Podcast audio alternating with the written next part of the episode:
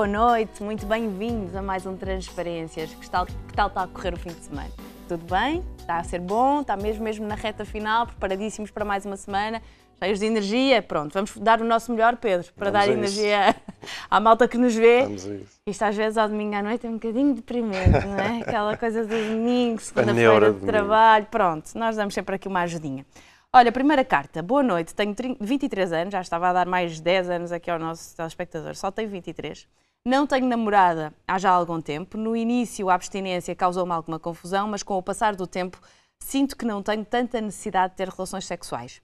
No entanto, por vezes sinto vontade de me masturbar e acabo por fazê-lo. Uh, Faço-o poucas vezes porque penso que nada substitui a presença física de uma pessoa. No entanto, quando termino de me masturbar, fico com um sentimento de culpa que não consigo explicar e que não sentia quando tinha relações sexuais com as minhas anteriores namoradas. Basicamente, gostaria de saber se esse sentimento de culpa é normal ou se devo parar de uma vez. Por vezes, acho que é uma coisa normal, mas sempre que o faço, sinto-me culpado. Será normal ou devo parar de me masturbar, mesmo que seja algo feito raramente? Obrigada e parabéns pelo programa. Obrigada a nós pela partilha. Uhum. Então, é normal? Deve parar? O que é este sentimento de culpa? Eh, pois, essa é que é Primeiro, não está sozinho no mundo, não é? Não, Há nem- muita nem- gente que pouco partilha mais este menos. sentimento de culpa na masturbação. Sim. Agora vamos tentar perceber porquê. Nem pouco mais ou menos. Não, mas a, a que- a questão é exatamente é porquê. No caso dele, eh, antes de entrar no caso dele, só dizer uma coisa que, que o espectador diz que é muito curioso não é? que, e que é bom às vezes lembrar, porque há, há- há ainda, e havia muito no passado, esta ideia de que o sexo, quando pessoas têm uma frequência sexual mais espaçada, de que isto aumentaria o desejo sexual pela, pela carência, digamos Ah, sim. assim. O que não é exatamente verdade, não é? Quando a atividade sexual é mais regular, hum, o desejo e a vontade de ter relações sexuais normalmente é até maior. Ou seja, as pessoas depois, se ficarem longos períodos eh, sem atividade sexual, a sós ou a dois, depois há um processo quase que adaptativo do, do, do- corpo que depois também tem menos, sente menos falta, menos necessidade, não é?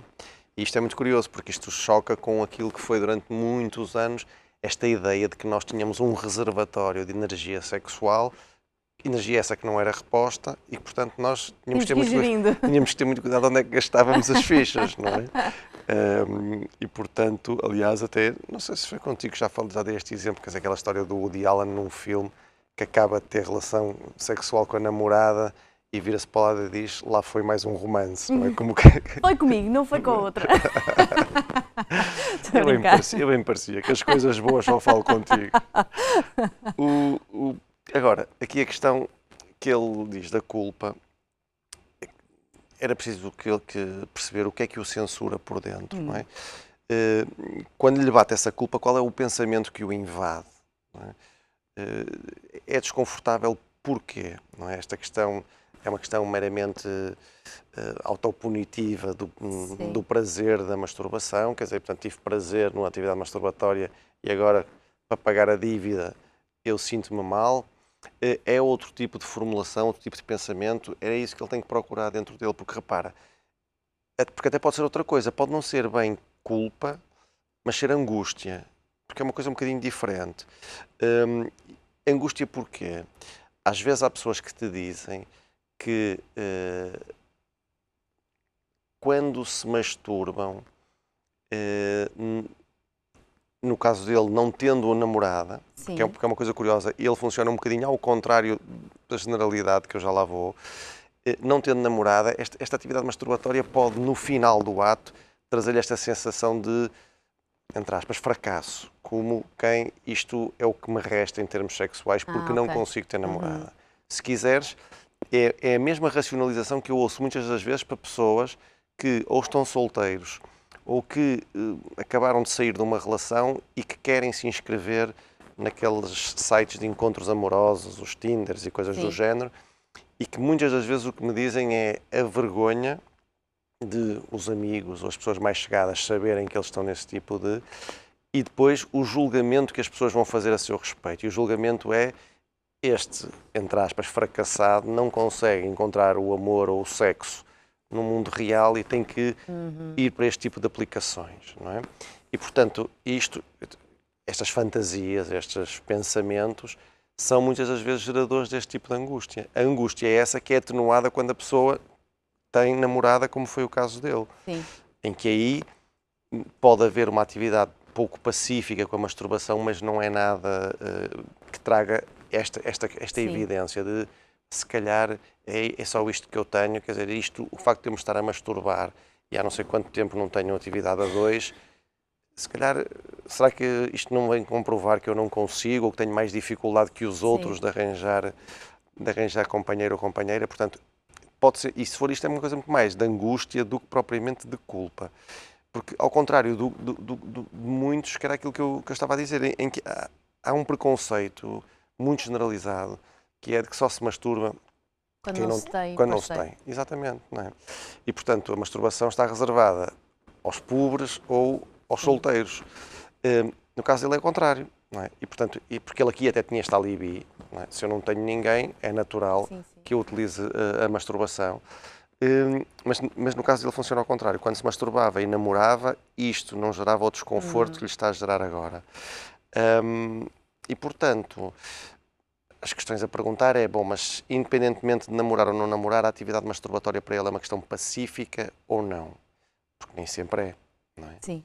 Uh, repara, eu posso te, as pessoas podem achar que isto que estou a brincar, mas estou, estou, estou a dar exemplos reais, que há pessoas que têm uma atividade masturbatória e que a seguir a isto têm uma compulsão de fazer qualquer coisa que venha de alguma maneira limpar-lhes a consciência, que pode ser ir dar um donativo a uma, instituição de caridade ou, ou, ou uma esmola a alguém. Sim. Quer dizer, nesta lógica muito de. É verdade que isto são, são às vezes. pecado, isso é, é uma isso lógica um bocado é judaico-cristã. É, é, é exatamente isso que eu ia dizer. Um, isto é mais frequente neste, neste tipo de, de de lógica, uhum. mas que lá está, porque mas que, tem, que está enraizada também na outra, de que a atividade sexual, ok, já não é só para procriar, mas é a dois. Sim. A atividade masturbatória fora da adolescência é uma coisa uh, a evitar uhum. e que até pode gerar alguma repulsa em, alguns, em algumas pessoas, que depois levam a estes funcionamentos mais, mais compensatórios. Mas, mas, mesmo na adolescência eu tenho ideia de que se cresce com muitos mitos e claro, muitos preconceitos associados claro. a isso, e se calhar também herança dessa dessa cultura judaico-cristã, não é? Há, há, mitos mesmo associados à masturbação, nos sim. rapazes que crescem espinhas, pelos não sei sim, aonde, não é? Sim. Quer dizer, quase como tens, não o faças imensos, porque isso faz mal. Tens imensos jovens que têm acne e que aquilo é, é gozado pelos colegas porque o acne é porque pois. não é porque a pessoa sofre de acne, é porque, é porque a pessoa se masturba demasiado. Pois é. Não é? E montes de filmes, é, de comédias, claro. não é? de adolescentes em que a atividade masturbatória é quase um segredo, claro. uma coisa e o, e às escondidas. Sim, mas repara, e, e, houve sempre uma censura de, desde, desde, os colégios internos em que os meninos tinham que adormecer com as mãozinhas de fora para, para, Aí tem a ver com para não se tocarem. Ai. Se lembrar dos filmes do, do, do, Fellini, é raro o, o, o, filme em que os miúdos, quando vão ao padre, a primeira pergunta é quantas vezes tu tocaste esta semana, não é? Quer dizer, e eles dizem quantas vezes e a seguir iam para o carro masturbar-se, não é? Portanto, esta censura é uma coisa que vem de longe, mas ao espectador teria que se ver com ele é se desde o início da atividade masturbatória uhum. isto é uma uhum. coisa pacífica para ele ou se tem algum tipo de complicações sim, destas. Sim, sim. E, e, depois perceber qual é o. quando ele, após o ato, quando vem o tal desconforto, qual é o pensamento que o invade, é? Qual, para, para nós percebermos bem que tipo de censura, porque pode ser mais na linha daquilo, não tanto uma uma culpabilidade, mas uma angústia de isto se Associada calhar. a algum sentimento de fracasso. Sim, porque como ele funciona nisto pois. ao contrário daquilo que estávamos a dizer, que é, uh, ok, que ele até podia dizer, se eu não tenho namorada, é mais do que pois. normal que eu me masturbe, mas não. Esta frase do faço poucas vezes porque penso que nada substitui a presença física de uma pessoa, é, isto, isto vai nesse sentido, não é? Vai, é exatamente isso. É. Mas o teu olho clínico está, está apuradíssimo. Não, pensei, pois. Está eh, apuradíssimo, é, é. E vai por aí, sim. E, e portanto, eu, ele, quando ele pergunta devo continuar ou não, eu acho que ele deve fazer o que lhe apetece. Sim, do ponto é? de vista clínico, nada, nada contra. Não vai ficar cego, que era outro dos mitos, que a masturbação levava à cegueira. Não, não, é por não isso que lhe vão aparecer borbulhas. Não está a esgotar créditos. um, agora, pode ter, o porquê desta pode angústia, ter interesse não é? só isso. Não é? Quer dizer, provavelmente, é, provavelmente é, um, é uma crença uh, que o está a assustar e que, e que se calhar se esfuma. Será com... que ele tem medo que com isto uh, uh, tenha cada vez menos necessidade de ter alguém? Porque ele também começa por dizer isso. No início, a abstinência causou-me alguma confusão, mas com o passar do tempo sinto que não tenho tanta necessidade de ter relações sexuais. Será que é isto que o atormenta? A ideia de que se eu continuar a masturbar-me hum. diariamente, então daqui a nada não preciso de namorada, não vou procurar e vou viver uh, comigo ser. e só comigo. Pode ser. E como tu disseste, que quanto menos as pessoas fazem sexo, menos necessidade têm de o fazer. Sim, pode ser, pode. E, e, e além de que nós pois. também já falámos aqui noutros programas de como hoje em dia eh, a atividade masturbatória até está em alta. Sim, sim. E, e o sexo casal, e, o sexo casal é. Pois é. Portanto. Pronto. Uh, o nosso conselho é que pense sobre isto, porque de facto tem de haver aqui algum motivo que não tem nada a ver com razões clínicas para ficar com esse sentimento de culpa depois de se masturbar, porque de facto não, não do ponto de vista clínico não há nenhum motivo para isso. Tem não. de ser mesmo psicológico, tentar fazer aí um trabalho de introspeção, tentar perceber porque é que se sente tão culpado quando o faz. Vamos a, outro, a outro, outra carta. Boa noite, eu estou numa situação complicada. A minha namorada acabou comigo sem motivo e passadas duas horas já estava com outro. Eu sempre dei tudo por ela e só não fiz mais porque não pude. Estou a sofrer muito, mas muito mesmo, ao ponto de ter pensado no suicídio. Eu sei que não estou bem, porque isto está a mexer comigo de tal maneira que eu não consigo lidar, nem parar de chorar, nem comer. O que posso fazer? É perigoso o que se está a passar comigo ou é passageiro? Eu tenho 23 anos, ela tem 18, namorámos 6 meses.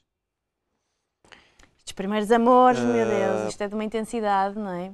Pois, uh, sim, embora a idade dele pode já não ser uh, 23 anos, sim. o primeiro, não é? Mas uh, repara, isto é perigoso ou é passageiro? Até pode ser as duas coisas. Uh, e portanto, o, o, meu conselho já à cabeça é que é que se ele se sente assim tão mal e com um sofrimento dessa ordem, que peça já ajuda, quanto mais não seja para avaliar que se isto, ok, se isto está dentro daquilo que são os parâmetros naturais de um luto, Uh, se é preciso mais algum tipo de ajuda, seja um apoio psico psicoterapêutico, seja às vezes um cheirinho de medicação, que o, uh, quando ele fala nesse sofrimento todo e já com alguma ideação suicida, é preciso estar alerta. É? Só para esclarecer, Pedro, nós uh, quando recebemos esta carta, e, e, como não temos capacidade de resposta imediata, imediata não é? Porque temos de esperar pelo sim. programa, Uh, nós respondemos automaticamente com todas as linhas disponíveis, uh, voz amiga,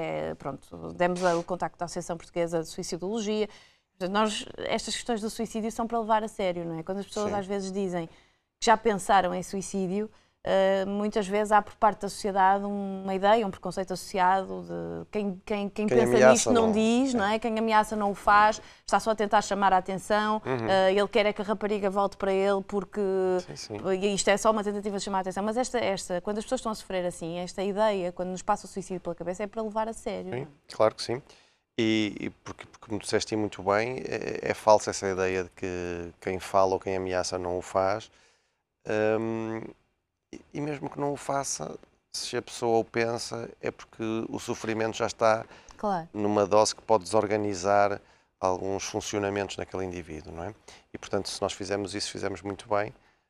Um, aliás, é uma coisa curiosa, ouvi uma notícia ainda há bem pouco tempo que o próprio Twitter hoje em dia tem um algoritmo para detectar pessoas que possam estar em risco de suicídio. Ah, eu não sabia que... Uh, porque pela tonalidade dos escritos Sim. que põe, o algoritmo tem lá uma fórmula que detecta se acha que aquela pessoa está mais deprimida, se uhum. há mais riscos de suicídio e, e, automaticamente envia uma mensagem àquela pessoa com as linhas a que Sim. deve, as ajudas a que pode acudir.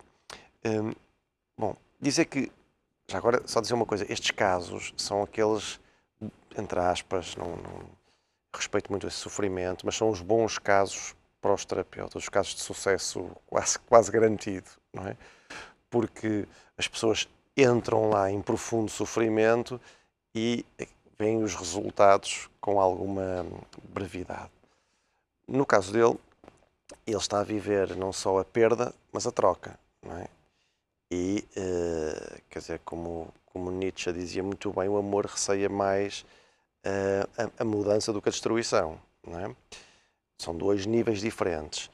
Uh, depois, o facto de serem seis meses nessas idades, às vezes também não é muito. Eh, porque penso que foi Platão que dizia, quer dizer, que o amor de um dia, de uma semana ou de um mês era para ser eterno. É? E, uhum. portanto, uh, ele está a viver isso como uma perda de facto de, da mulher da vida dele. É? Agora, ele está a iniciar, ou já iniciou, aqui, ou vai iniciar aquilo que, que é o chamado um processo de luto. Nós, os PCIs, de, de, denominamos isso de processo de luto, que não é exatamente a mesma. Isto é importante que se diga, quer dizer, embora, embora os processos de luto tenham sintomas externos muito semelhantes às da depressão, uh, a pessoa que está em luto não é uma pessoa que está necessariamente deprimida. Claro. Não é? Eh, eu até diria que, que, que, que enquanto que um, o luto é o vazio fora. É? Parece que a vida perdeu o interesse com o desaparecimento daquela pessoa. A depressão é o vazio dentro. A pessoa está completamente vazia e esvaziada. Não é? Uh, e o luto é suposto trazer sofrimento, não é? Muitas claro. vezes a pessoa, quando está com depressão, tem um sofrimento quase exacerbado em relação a coisas que não era suposto causarem é tanto sofrimento. É verdade. O luto Sim, ainda bem, não é isso. É suposto sofrer. Ainda bem que diz isso, porque uh, nós, os, os, os PSIs, uh, o que nos preocupa num processo de luta é quando, quando percebemos que o processo está enquistado. Por exemplo, alguém que, no, no, caso dele, está numa relação amorosa que investe, investe muito Sim. e a outra pessoa deixa e passado pouco tempo está com o outro. Se esta pessoa estiver no consultório e eu perceber que esta pessoa não, não demonstra grande sofrimento, eu vou ficar de pé atrás não é? Uhum. Quer dizer, eu vou ficar. E, portanto, para nós, eh, quando estamos a trabalhar, temos é que tentar pôr o sofrimento em doses toleráveis àquela pessoa, que ela não uhum. se desorganize muito, que consiga trabalhar ou estudar, dormir, comer, enfim. É coisa que ele não está a conseguir fazer. Uh, pois. Um, mas o processo tem que correr, não é?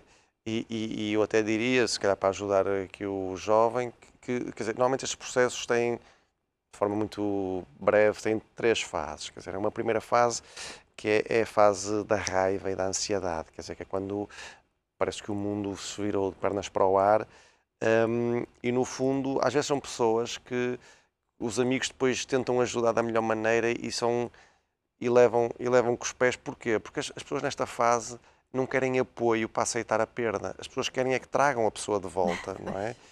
Um, e, portanto, este é, um, este é um período em que a pessoa fica muito desorganizada, muito agitada, eh, e, portanto, aquela ideação também tem algum tem alguma importância. Depois, num segundo momento, em que é o momento, eu diria que é, que é a fase mais é a fase depressiva do luto, que é quando a pessoa pode entristecer, fica mais prostrada, fica menos agitada, menos uh, menos raivosa.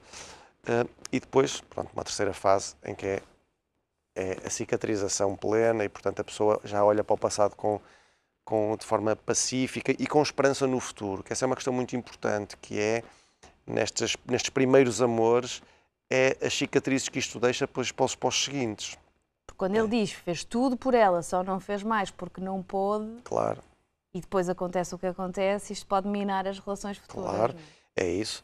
Porque depois pode pagar o justo pelo pecador e, e, e, às vezes pode entrar depois numa, em várias lógicas. Pode entrar na lógica do pá, não me vou entregar a mais ninguém, ou se me vou entregar, mas vou-me entregar à defesa porque não quero voltar a sofrer isto, ou vou-me entregar, então, mas é com um pé dentro e um pé fora e meto-me com. E vou, e vou trair primeiro antes que a outra me traia e me, e me abandone como fez a anterior. Há múltiplas formas que depois é preciso ter cuidado para que isto não deixe, não deixe estas marcas, não é? Um, e também, eh, pronto, espero que ele tenha seguido a nossa sugestão e que tenha pedido ajuda, porque, porque o vai ajudar mesmo. É que estes casos, às vezes, ter alguém que, que ouça a pessoa a repetir 50 vezes a mesma coisa, quem passou por uma situação destas sabe que é assim que as coisas funcionam. As pessoas são muito. Somos todos muito repetitivos. É como se fosse uma fonte que vai ter que jorrar muito até e depois vai haver uma altura em que vai secar, quer dizer, e a pessoa vai estando, tendo menos necessidade de falar sobre isso, mas ele vai sentir esse conforto e esse amparo se pedir esse tipo de, de ajuda. A questão do suicídio, que é uma questão que nós um dia se calhar teremos que falar num programa, porque é uma questão muito, muito importante. Um, é a segunda causa de morte entre os jovens. É, e o suicídio 19 tem, aos 25, salve. E o suicídio tem sempre uma mensagem contida, não é? Quer dizer, não, quanto mais não seja, a mensagem de que aquela pessoa não foi capaz de elaborar e de suportar a dor. Às vezes é o desejo de matar o outro dentro de mim, quer dizer, porque ele não desaparece, ele está aqui e faz mal tê-lo cá dentro. Às vezes são tentativas de culpabilizar o outro.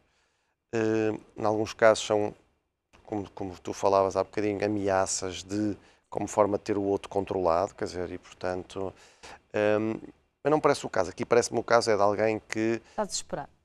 Que está. Que Revoltado, pode, estar, desesperado, pode estar de, Não está a ver desorganizado, saída, claro. a ver o, o chão a fugir-lhe debaixo dos Claro. pés e é sem saber fazer, sem saber bem o que fazer. E às vezes o fazer é fazer nada a não ser isto, deixar-se ajudar, deixar-se cuidar, não é? Eh, porque é aquilo que ele precisa, é deixar-se cuidar, é?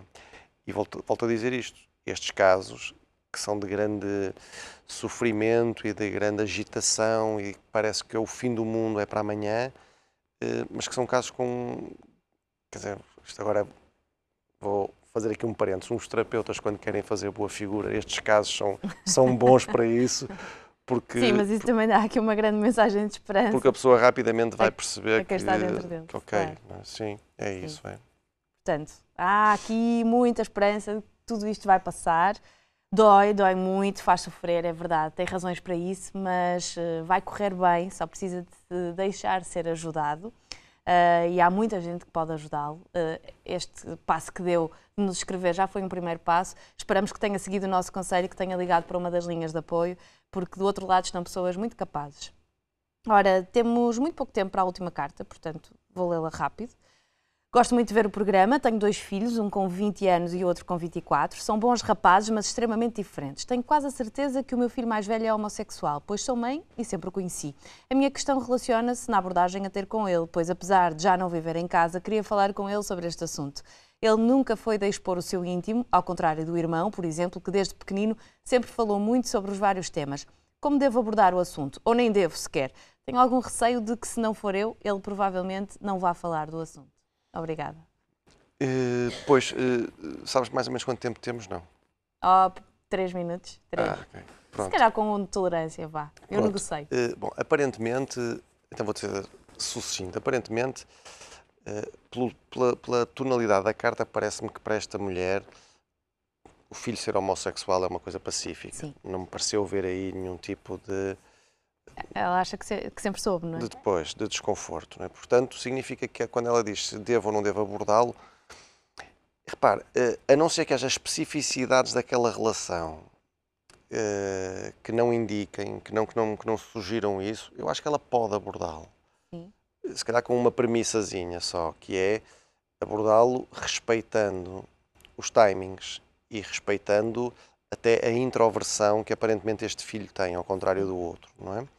E, portanto, às vezes a primeira abordagem pode ser esta, quer dizer, eh, uma coisa mais aberta Uhum. de, olha, se, se quiseres falar sobre a tua vida amorosa, eu estou cá hum, para quando tu quiseres e respeito quando- tu quiseres falar. Às vezes pode ser uma coisa mais diretiva, não é? Até de dizer, olha, vamos conversar, eu, eu suspeito que, que tu és homossexual, hum, isto confirma-se, é fantasia minha, queres falar sobre isso agora, queres pensar e depois eh, falar mais tarde. Depende muito da qualidade da relação entre estas Sim. duas pessoas, porque essa é que é a questão. Repara, hum, muitas vezes as pessoas perguntam, é muito curioso, então eh, isto é mais, mais comum com os adolescentes, que é pais chegam ao consultório dos psicólogos e dizem assim, olha, o meu filho ou a minha filha está insuportável, eu já não sei lidar com ele, diga-me como é que eu devo abordar este assunto com ele. Repare, nós respondemos sempre com uma pergunta, como é que você tem abordado todos os assuntos até agora? Pois. É porque eu não posso chegar à beira de um filho com 20 anos ou 20 e tal anos, se eu tive uma relação distante eh, dele, agora querer ser eh, Agora o amigo aqui, próximo pois. e confidencia-me a tua Claro. intimidade. É? Isto são coisas que têm que ser trabalhadas desde a infância, desde que eles nascem, não é? Hum, Respeitando sempre as características de cada um. Ora é? bem, Porque- respeitando as características, respeitando os timings, porque às vezes hum, nós já falámos quando fizemos um programa sobre o sair do armário, quer dizer, Sim. isto tem timings, não é? Aparentemente esta mulher já, já foi fazendo este trabalho e está Sim. convencida disto. Eh, O filho, não sei em que momento está do processo de fazer, a- fazer a- a- a- o assumir a afirmação disto ou não. Agora, eh, pode haver Se um. é que tem alguma coisa para assumir. Ora, é? já que está. Eh, porque, repara, é por isso que eu digo, se ela, a não ser que hajam coisas que Sim. Digam assim, pá, não, a vossa relação, deixe-o estar eh, e, e respeite o timing e lá de um dia querer abrir o jogo, não vejo porque é que ela não deve abordar por essas questões. Primeiro porque pode haver um elefante na sala que ninguém, que ninguém quer. E, e às vezes falar do interdito ajuda, não é? E às vezes pessoas mais introvertidas precisam que uh, se puxa um bocadinho, mas pouquinho, para se respeitar também o, a introversão. E depois, porque pode haver, pode-se começar a criar em todos, nele, no, nela, até no irmão, Sim. esta coisa de ali um não dito por medo de, por medo de decepcionar, Pois. por medo do sofrimento, por medo da discriminação. E no limite até pode haver uma, uma que é ele dizer, mas eu não sou gay, Pois, posso, posso ter outro problema. Sim. Porque pode haver outra questão sim. que leva a essa introversão, que leva pronto, aos sinais que esta mulher terá visto e que não, não nos descreve, não é? Hum, mas, portanto, a mim parece-me que, pela tonalidade tão pacífica dela, parece-me que há boas condições para eles poderem falar disso, com esta premissa de que respeitar o timing, a E o quanto ele quer falar sobre isso. não é? Sim, e o quanto e quando, E quando. não é? Sim. Sim, acho que sim. Fará sentido, sim. Pronto, Pedro, acabou. Até à próxima semana. Deus. Sabes que a probabilidade de voltarmos com novidades é muito grande. Aí sim. É verdade. Ainda não se pode dizer tudo, mas é verdade. Estamos a preparar novidades para vocês. São boas, claro. Nunca traríamos aqui novidades más. A essência vai manter-se, portanto, podem continuar a mandar-nos as vossas cartas, os vossos comentários, através do número do WhatsApp que foi passando ou através eh, do endereço de e-mail. Ah, estamos aqui para responder às vossas perguntas, mas vêm aí novidades das boas. Vamos chegar a mais gente. Uhum. Se calhar vamos ficar um bocado mais picantes. Hum. E pronto, e mais não digo, e mais não digo. E não sei se é já para a semana, mas logo se vê. Um beijinho, fiquem bem, boa semana e boa noite.